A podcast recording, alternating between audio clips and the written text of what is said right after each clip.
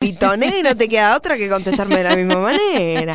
Es que lo que vamos a hablar, Juli, es re interesante, entonces nos tenemos que poner las pilas porque tenemos que encararlo con una sonrisa. Háblanos de lo que, hacenos como una intro de lo que vamos a conversar hoy.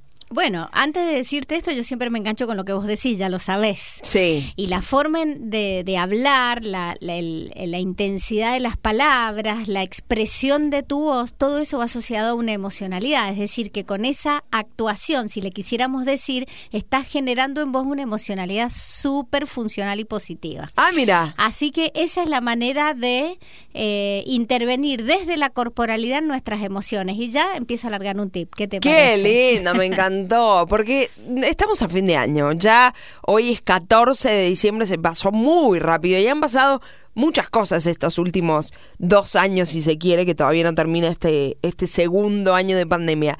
Em, ¿Podemos hacer un balance positivo? Y esto que, que- que nos vas a hablar ahora, ¿por dónde lo encaramos? ¿Cómo nos ponemos? Y a- Háblanos. A, mí me gusta siempre eh, hablar de, de que somos seres integrales. ¿Qué significa ser seres integrales? Que no somos una persona que, en, que, en el caso mío, que solo es mamá, o que solo tiene un trabajo, o que solo hace gimnasia, o que solo... No, somos seres integrales con ocho dimensiones desde la mirada de nuestra academia CPI, ¿no? Siempre Sí. yo te voy a hablar desde ese lugar representándola. Entonces tenemos que tomar conciencia que tenemos esas ocho dimensiones y si no las atendemos adecuadamente, ¿qué nos empieza a pasar? Nos empieza a impactar en nuestras emociones negativamente porque empezamos a sentir de manera inconsciente una cierta culpita. Por ejemplo, si vos dedicas todo tu día o la mayor cantidad de horas a tu trabajo y descuidas a tu familia, entonces empieza a, empezás a, sentirte mal porque inconsciente o conscientemente sabes que estás descuidando una parte que para vos es importante. En el caso de la pareja, los hijos, los padres, no le dedicas tiempo a eso, entonces el aspecto familiar empieza a generarte como un ruidito mental que finalmente te genera culpa. Esa culpa, ¿qué la haces? La empezás a proyectar hacia afuera, porque a nadie le gusta sentir culpa, y, viene ese mecanismo de defensa que tenemos todos los seres humanos, que es la proyección psicológica. Entonces la sacás como un proyectil, por eso se llama así, proyectás hacia afuera, como si fuera un gran balazo, y atacás a todo el mundo. Y en ese acto te convertís en víctima de todo lo que sucede. En ese acto, el mundo empieza a estar en contra tuya. Tu jefe, tu compañero de trabajo, tu pareja, quien sea. Y todo el mundo es un tal por cual. No tengo nada que ver yo, sino que es el mundo que me ataca. Pero debajo de eso hay esa culpa de algo que en mí no está funcionando bien y me la quiero sacar y la proyecto afuera. Pará porque eh, a mí me gusta mucho la psicología y sé lo que es proyectar, pero hay gente que no. ¿Cómo podemos explicarle a, de, con manzanas a, a los oyentes qué sería esto de proyectar y por qué sucede esta como mm, coalición? Sí, Sí, sí, es sí. como un como un frontón, digamos. Exactamente. Surge po- por esto que te comentaba de esa culpa que hemos generado nosotros mismos con lo que decimos, con lo que hacemos, con lo que dejamos de hacer. Entonces, esa culpa que es, te vuelvo a decir, a veces inconsciente, la mayoría de las veces y otras veces consciente, pum, sale afuera, porque a nadie, a nadie en el mundo le gusta sentir culpa. Entonces sale así proyectada, proyectada, imagínate una bala, un proyectil que sale hacia el otro, entonces empezás a atacar. ¿Por qué atacás? Porque sentís que estás siendo atacada, por lo tanto necesitas defenderte. Entonces, como te digo, el mundo está en contra tuya, por lo tanto vos te tenés que defender. Entonces ahí te convertís en la absoluta víctima de todo lo que sucede alrededor y empezás a pelearte con todo el mundo. Empezás a tener relaciones disfuncionales, relaciones conflictivas. Y lo peor de todo es que eso impacta en tus emociones y además en tus resultados. Entonces, empezás a tener problemas con todo el mundo, ¿entendés? Pero eso porque te, eh, porque no le estás dedicando tiempo, por ejemplo, yo recién te puse la familia, pero no es la familia y el trabajo lo único que existe. También existe el tiempo libre. Entonces, ¿cuánto tiempo libre te estás dedicando para vos, Juli? cuánto te estás dando a vos misma para salir a caminar, para cuidar tu cuerpo, para juntarte con amigas, que vas a impactar en otra dimensión que es en la dimensión emocional. Pero ¿qué pasa cuando decís no tengo ganas o es, es parte de lo mismo? Porque, por ejemplo, en mi caso, no me gusta que hablemos de mí, pero para poner un ejemplo, ponele, esta chica que está acá, eh, que no sería yo, le ponemos Marta. A Marta le pasa que em, tiene esto que vos decís, todo el día trabaja y, también le preocupa a la familia, pero desde una preocupación, no desde un querer estar con, con la familia, sino como que todo se transforma en distintas preocupaciones, de las cuales solamente de una se ocupa, que es lo laboral, em, y entonces quiere cambiar esa, esa situación. Entonces, ¿cómo, cómo se hace para, para cambiarlo? ¿Cómo se hace? llevando conciencia a cómo tenés distribuido tu tiempo en la semana. ¿Cuántas horas dedicas a cada cosa? Pero ¿por qué hay 24 horas nada más? Tendrían que haber más horas. Es que en esas 24 horas, que son las...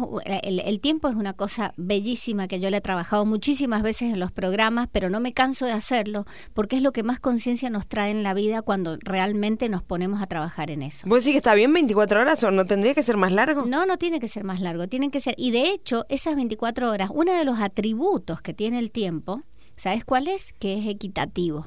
¿Qué significa eso?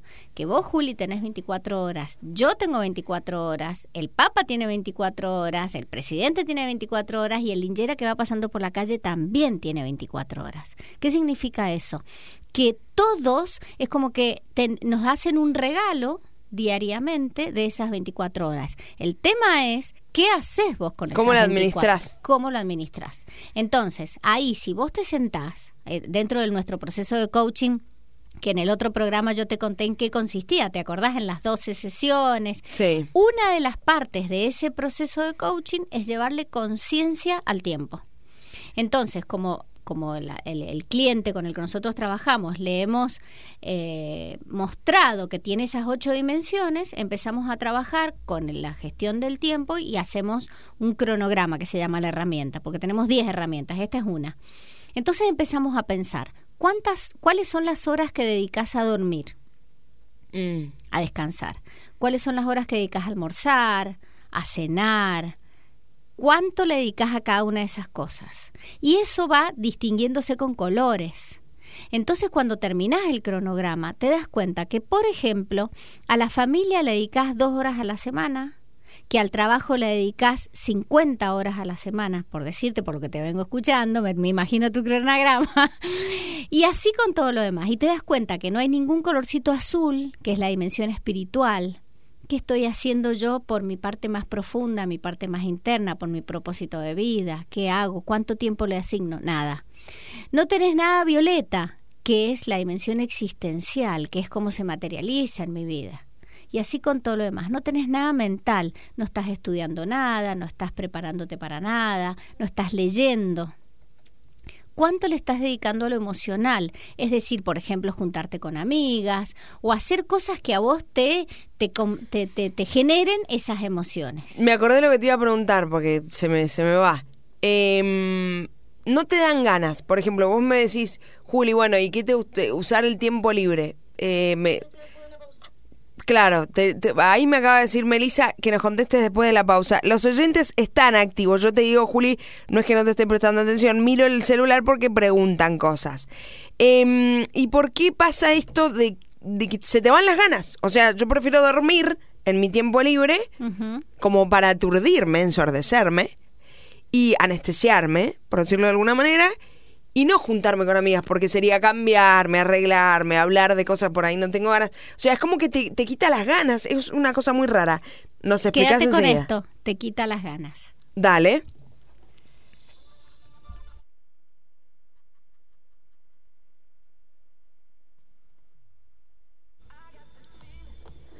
11.23 de la mañana y seguimos con Julia. Habíamos dejado un tema ahí medio cortado porque hablabas esto de, de la proyección, de cómo uno siente culpa, entonces se enoja con el otro, cómo no sabemos material, eh, no materializar, sino administrar nuestros tiempos. Y bueno, te dejo que continúes vos con lo que nos ibas a decir. Dos cositas que, que te escuché y me parece fundamental ponerlo así en, en conciencia. Una es decir, me quitan el tiempo. Y esto es algo que hace el coaching y nos entrenamos en eso, es en escuchar las palabras que utilizamos. Cuando nosotros decimos, me quitan el tiempo, hay un otro que te está haciendo algo. Y es esto de la proyección psicológica. Es estar poniendo afuera lo que a vos te pasa.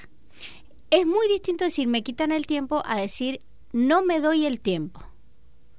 Cuando decís no me doy el tiempo, decís, ah, ya soy yo la que no se está dando el tiempo. No hay nadie que te quite nada. ¿Entendés la diferencia? Sí, sí, sí. ¿Y por qué traigo este ejemplo? Y vos me dijiste, me voy a poner yo, pero bueno, te uso, como Sí, decimos sí, nosotros, vale. para que los que nos estén escuchando puedan distinguir desde el lenguaje esto de la proyección psicológica. Ese es un claro ejemplo.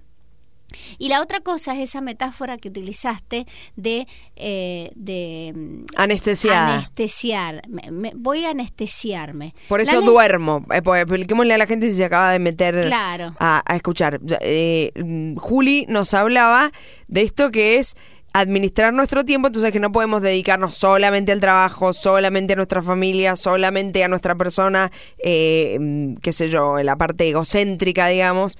Eh, no podemos dedicarnos a una cosa, sino que tenemos que tener como varias cajitas de, de- de cosas que nos importen. Exactamente. Y entonces yo te decía que me pasa que como que casi toda mi vida está englobada en el trabajo y que cuando tengo el tiempo para, por ejemplo, estar con mis amigas, no me lo doy y prefiero dormir y me anestesio, digamos, me ensordezco. Exactamente. Bueno, mira, mira las dos metáforas que estás diciendo. Me anestesio y me ensordezco. ¿Qué significa eso? Anestesiar, la anestesia para qué se utiliza? Para no sentir dolor. Sí, Es decir, que vos inconscientemente lo que estás buscando es no sentir dolor. Entonces lo tapás con esa anestesia y dejas de sentir dolor. Y así andas por la vida, pero la culpa no se va. Por más que, ton- que te pongas una anestesia. Imagínate vos que tenés una herida grandísima. Imagínatela. Y te llenas de anestesia, no vas a sentir dolor, pero la herida va a desaparecer. no. No, ¿no es cierto? Bueno, esto mismo pasa con nosotros. La anestesia es lo peor que podemos hacer. Pero para, ¿la culpa es con nosotros por no darnos el tiempo o, o porque al otro o, o no sé, porque a mi mamá no le doy el tiempo porque por, eh, o es por mí? es, es porque vos no das el tiempo a las cosas que para vos son importantes. Ah, ok. Entonces no le das tiempo a tu mamá, vos sos la que no se lo das. Y para vos es importante. Entonces eso es lo que te genera culpa. Y la culpa es la causa de la proyección. ¿Entendés? Entonces ahí es donde viene ese mecanismo que explicaba recién de empezar a decir, me hacen esto, me hacen lo otro, me dicen, me quitan, me pelean, me, no me dan, no hacen. Mira, qué importante lo que estás diciendo, porque si, si lo usamos con este ejemplo de Marta, Marta sí ocupa tiempo para su madre, ¿entendés?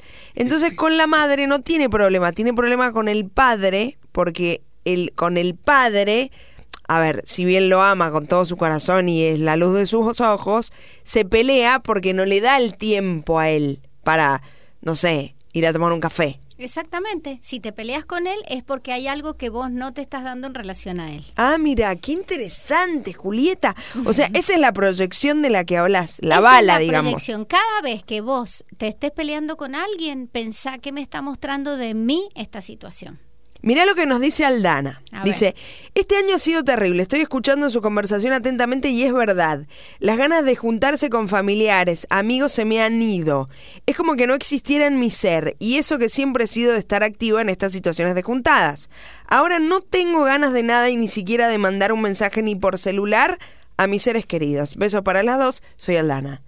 Aldana, Aldana, y, y también Juli, que lo mencionabas recién, no tengo ganas. Las emociones son disposiciones para la acción. Entonces, son las testigos de cómo estás pensando.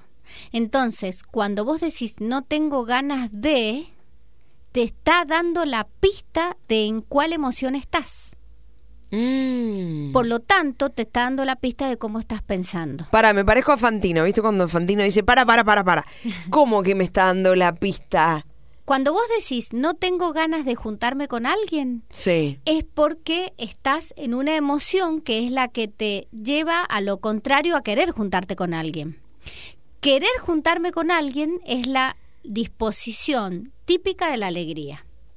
Por ejemplo, cuando vos estás, te ha pasado algo lindo en la vida, ¿qué es lo primero que querés hacer? Volver a eso. Contárselo al mundo. Ah, contárselo al mundo. Contárselo al mundo. Entonces, ¿por qué querés contárselo al mundo? Porque querés acercarte, por eso las emociones alejan o, eh, o separan. Si vos no querés estar con alguien es porque estás en una emoción disfuncional y hay que descubrir exactamente cuál es. Puede ser la tristeza, porque hay muchas, puede ser el resentimiento, puede ser eh, la envidia, puede ser eh, Otra vez lo mismo. la una- un- depresión, que es el caso extremo de la tristeza, por eso hay que estar muy atentos cuando empiezo a querer aislarme del mundo, es cuando estoy separándome del mundo. Y cuando me empiezo a separar del mundo, ahí es donde empiezan los problemas. Entonces, cuidado con eso para y hay que revisar. Entonces, ¿qué tenés que revisar? ¿Qué te estás contando? Empezá a hacerte preguntas. La autoindagación, cuando no tenés un coach que te acompañe, porque lo que hacemos los coaches es preguntar para que vos te puedas ver, para que vos puedas descubrir lo que te estás contando, porque hasta la persona más entrenada se cuenta cosas y no se da cuenta que se las está contando. Entonces siempre hace falta un coach para que te haga esa pregunta que no te la hiciste, pero aún así es bueno, nosotros nos entrenamos mucho con eso, hacerse preguntas en un momento de reflexión personal, de silencio, que nadie te va a interrumpir, empezar a preguntarte qué te está pasando, por qué no te querés juntar con tal persona y empezar a hacer un relato a ver qué sale. Porque en ese relato y esos juicios que van a empezar a aparecer en relación a la otra persona, es donde vas a empezar a hablar de vos misma. Sí.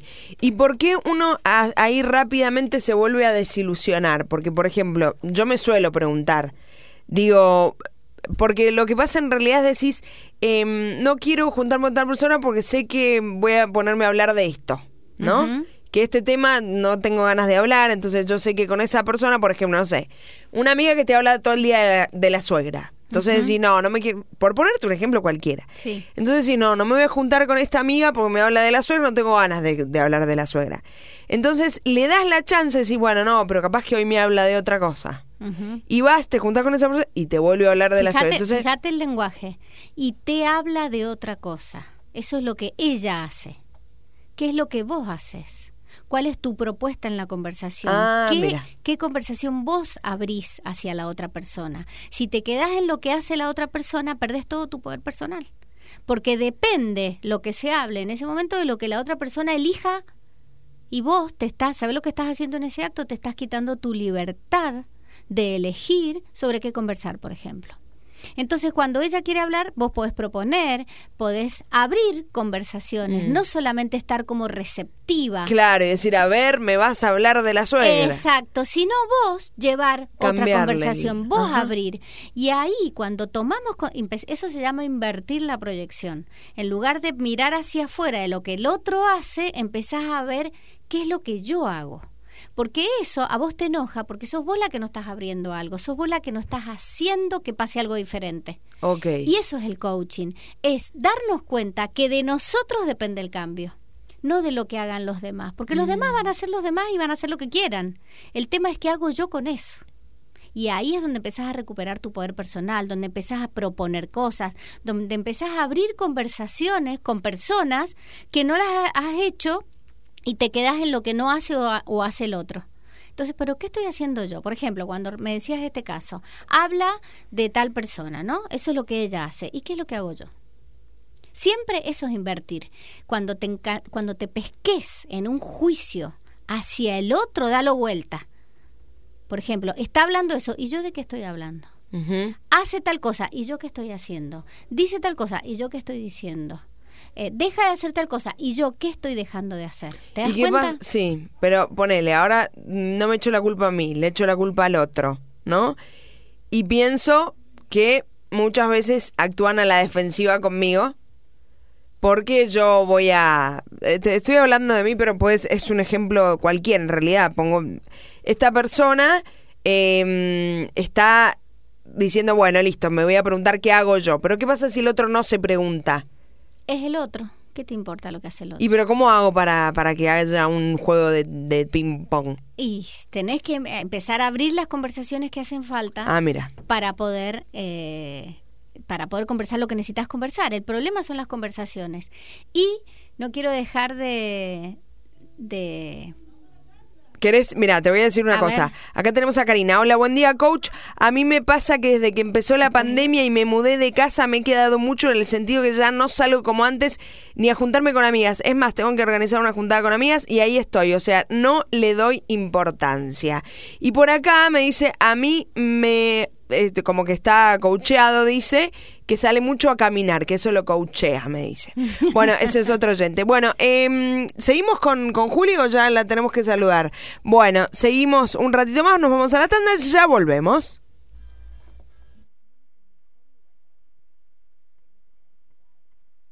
11.43 de la mañana, si recién te mm, pusiste a sintonizar la 91.3 Aurora Argentina o quizás entraste a www.auroraargentina.com, vas a escuchar que estamos con Juli Casnati en vivo, nuestra coach, que nos está explicando un poquito el balance del año, cómo hacer para, para sentirnos mejor, para no echarnos tanta culpa y proyectar hacia el otro lo que en realidad a nosotros nos molesta, cómo administrar nuestros tiempos y todas estas cuestiones. Y surgió que algunos oyentes nos contaron, Aldana, por ejemplo, y Karina, nos dijeron justamente esto, que creen que al utilizar su tiempo, por ejemplo, solamente con la familia, solamente con el trabajo, solamente con tus cosas personales, por ahí le estás dedicando menos tiempo a otras situaciones. Entonces te da como esta cuestión de no tener ganas de juntarte, por ejemplo, con los amigos o de hacer deporte. Otros nos dijo que sí, que su coach es eh, caminar. Bueno, y así, Juli. Eh, ¿Qué nos querés decir al respecto? que lleven conciencia. Eh, esto lo hemos hablado muchas veces en otros programas y yo siempre digo que el coaching tiene tres palabras fundamentales que hay que memorizarlas. Una es conciencia. ¿Qué es conciencia? Es darme cuenta. Hay dos conciencias, una con C solamente y otra con SC. Conciencia es darme cuenta y conciencia con SC es ese conocimiento que yo voy adquiriendo a partir de todas las cosas que voy aprendiendo, voy dándome cuenta y entonces se me va abriendo mi mente y empiezo a responder al mundo de otra manera. Cuando tomo conciencia viene la segunda palabra que se llama responsabilidad. ¿Qué es la responsabilidad? La habilidad para responder. Es decir, te Mm. volvés más habilidoso para dar respuesta al mundo cuando alguien viene supuestamente a atacarte. Si vos estás consciente, tu respuesta va a ser muy diferente porque cuando sos consciente de que el otro no viene a atacarte, sino que te está pidiendo algo, que vos, si, si, llevas, si lográs entender que lo que está haciendo el otro es pedirte algo, es donde se da la transformación interna en vos y respondes de otra manera. Y aparece entonces la responsabilidad. Y ahí es donde empiezan a cambiar tus resultados en la vida, en tus relaciones, en tu trabajo, en todos los demás. Y por último, la acción. ¿Qué es eso? Poner en práctica, hacer. ¿Me di cuenta de esto? Bueno, entonces, ¿qué voy a hacer una vez que me doy cuenta y me hago cargo? ¿Qué voy a hacer la próxima vez? Nosotros siempre que, por ejemplo, observamos sesiones de coaching, tenemos dos preguntas. ¿Qué hiciste bien? Le preguntamos, porque coacheamos el feedback. En lugar de decir directamente, coacheamos. ¿Qué te viste haciendo bien? ¿Qué hice bien yo hoy? ¿Y qué podría hacer mejor la próxima vez? a partir de las cosas que observé que me equivoqué. Cuando vos empezás a, a así de a poquito a llevar conciencia a los pequeños errores que todos tenemos todos los días y empezás a corregir y a corregir y a corregir, tu vida se empieza a transformar, tus relaciones se empiezan a, a transformar y eso termina impactando en tus estados emocionales. Y los estados emocionales impactan en una de las dimensiones que no te mencioné en los bloques anteriores, que tiene que ver con la dimensión física. Mm. Porque el cuerpo es el que sobre el que impacta todo lo emocional. Y lo emocional es sobre lo que impacta lo mental. Por lo tanto, tenemos que revisar nuestros pensamientos, tenemos que revisar, tenemos que llevar conciencia a lo que estamos pensando. Entonces, lo que yo quiero transmitir es que usen el cuerpo para ver qué les está pasando en el cuerpo, lleven conciencia corporal, conciencia al cuerpo para poder detectar qué estados emocionales estamos viviendo, porque los estados emocionales a veces se pueden prolongar mucho cuando son disfuncionales en el tiempo y podemos llegar, por ejemplo, a depresiones.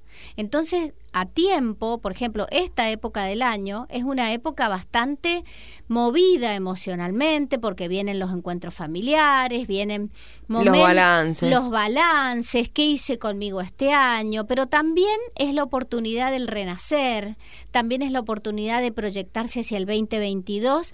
Está bien, me equivoqué este año. No pasa nada si te equivocaste. Te equivocaste porque no le llevaste tiempo a estar con tus amigas o el suficiente tiempo con tu pareja o no estudiaste, o no cuidaste tu cuerpo, o no te diste tus tiempos para estar de manera eh, tranquila, para desarrollar tu parte espiritual. No lo hiciste, está bien, no pasa nada.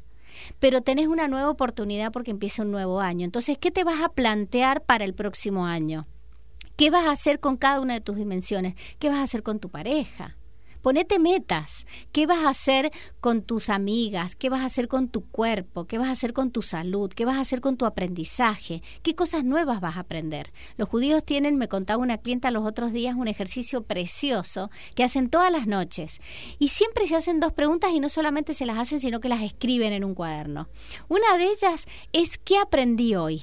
Fíjate vos, llevar conciencia a lo que solamente en un día he aprendido.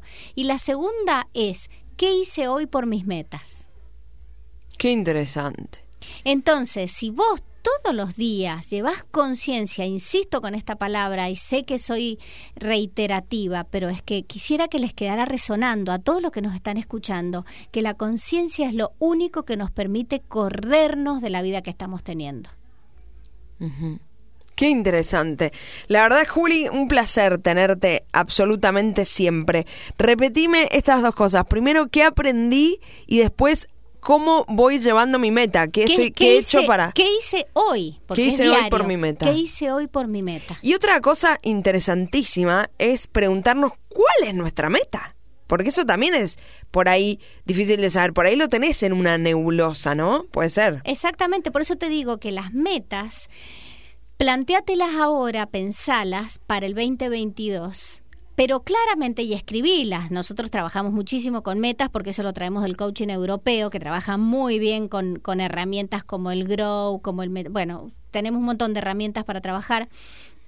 Y vos sabés que es muy interesante ponerte, llevar conciencia a qué dimensión estás eh, asignando esa meta. Por ejemplo, a nivel espiritual, ¿qué quiero conseguir en el 2022? A nivel existencial, ¿qué quiero conseguir en mi existencia, en mi diario vivir? en mi materialización de lo que vine a hacer a este mundo. Por ejemplo, lo que vos me decías, yo acá siento que, que, fluyo cuando estoy acá en la radio. Bueno, esa sería una cosa. ¿Qué querés hacer con eso? Después la parte mental, ¿qué quiero aprender el próximo año? Después a la parte emocional, ¿cómo voy a nutrir mi parte emocional? ¿De con qué cosas? Por ejemplo, una de las cosas muy interesantes es llevarle eh, conciencia a lo que haces, por ejemplo, con las, los aromas, los lugares bonitos, las comidas, todo lo que estimule tus sentidos. La parte física, ¿qué voy a hacer por mi cuerpo? ¿Qué voy a hacer por mi salud? Qué, qué cosas tengo que, a qué médicos tengo que ir, eh, qué deporte voy a hacer, cómo lo voy a cuidar, ¿Qué, cuál va a ser mi alimentación. Vamos a la parte de la familia. ¿Qué me planteo para el 2022 para mi familia? ¿A quién le, le, quiero dedicar tiempo? ¿Qué quiero conseguir que hoy no estoy pudiendo conseguir? ¿Qué quiero ver cuando termine el 2022? Lo mismo con tu trabajo y con tu tiempo libre. Y de esa manera abordás tus ocho dimensiones y empezás un año renovada, de nuevo, si no lo hiciste este año no pasa nada. Tenés la oportunidad de empezar de nuevo. Siempre la tenés. Y esa es mi invitación. Qué lindo. La verdad, quiero decirte, no sé, me siento que es viernes ya directamente hablando con vos porque como que todo, se te mete en la cabeza y como que ya nos hace sonreír y, y nos producís esto de, de cerrar, de hacer una síntesis de lo que tiene que ver con todo junto, porque está todo relacionado al físico, la emoción, la mente, todo, todo, todos nuestros afectos, todo. Así que muchísimas gracias, Juli, sin culpa. Exacto. Sin culpa, cerrar sin culpa. El coaching tiene una gran diferencia con la psicología y es que no vamos para atrás. Trabajamos hacia adelante. ¿Qué, ¿Cómo me quiero proyectar hacia adelante? ¿Qué quiero ver a finales del 2022? Espectacular. Muchísimas gracias. Juli Casnati estuvo con nosotros acá en vivo y en directo y la saludamos y la esperamos el próximo lunes. ¿Te vamos a tener? No, el próximo año. Este es el último programa, por eso este estaré en vivo. Claro, tal cual. Bueno, es que yo en realidad te quiero ir a ver directamente a, tu consultorio y, y, entonces voy a seguir para mí. Bueno, muchísimas gracias Julieta Casnati por este año espectacular en el que nos has enseñado un montón de cosas que por ahí uno no sabe o que se el distraído y está buenísimo. Eh, y a vos que estás ahí del otro lado escuchando y que siempre opinás y que siempre eh, nos, nos tirás buena onda y haces hasta preguntas, muchísimas gracias por estar ahí. Nosotros eh, un ratitín más nos queda, ¿no? Y nos vamos. No, me están diciendo que chau, porque sigue el programa de Erika García y hay entrevistas espectaculares. Cerramos este martes entonces con Marquito Facio. Le mandamos un beso a Agustín Sanjurjo, Macalo Barbo, Melisto Pansky. Nos vamos ya. Chau, chau. Gracias por todo.